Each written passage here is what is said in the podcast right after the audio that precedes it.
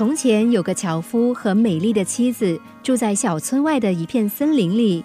每天天刚亮，樵夫就出门砍柴，一直忙到傍晚才会结束工作，返回家中，享受妻子为他准备好的热腾腾的饭菜。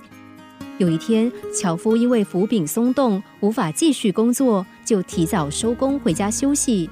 走进家门的时候，却意外发现窗户映出两个人影。他悄悄从细缝中偷看，原来老婆正和村里当铺的老板在家里偷情。樵夫不动声色，若无其事地打开门来。当铺的老板听到声音，吓得赶紧躲进房间的衣柜里。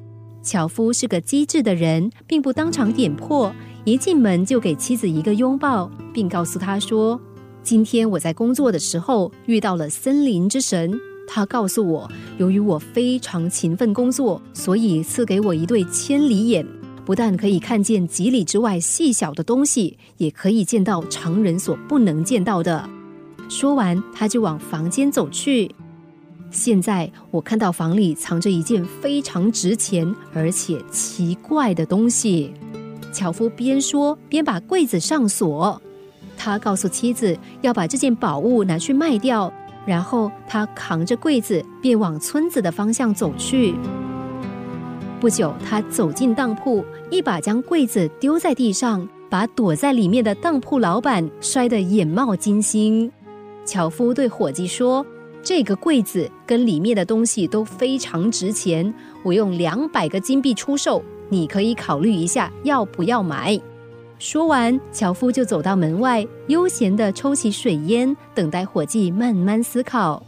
这个时候，在柜子里闷到快窒息的当铺老板对伙计高声喊叫，要他赶快把钱付清，好放他出来。于是，樵夫就带着两百个金币，快乐的回家了。这是一则日本的古老寓言。当铺老板最后为自己的行为付出代价，并被另类的方法狠狠修理了一顿。对樵夫而言，则不仅报复了戴绿帽的耻辱，还得到了一笔赔偿金。如果樵夫当下就动怒，势必会出现难堪的局面，甚至会发生殴斗的可能。既然事情都发生了，转个念头，换个轨道去想，能够将伤害化到最小。有句阿拉伯谚语说：“越是面对对不起你的人，越是要宽大为怀。”多用脑袋，才不会让自己受到伤害。适度的宽容可以保护自己，也可以掌握成就事业的契机。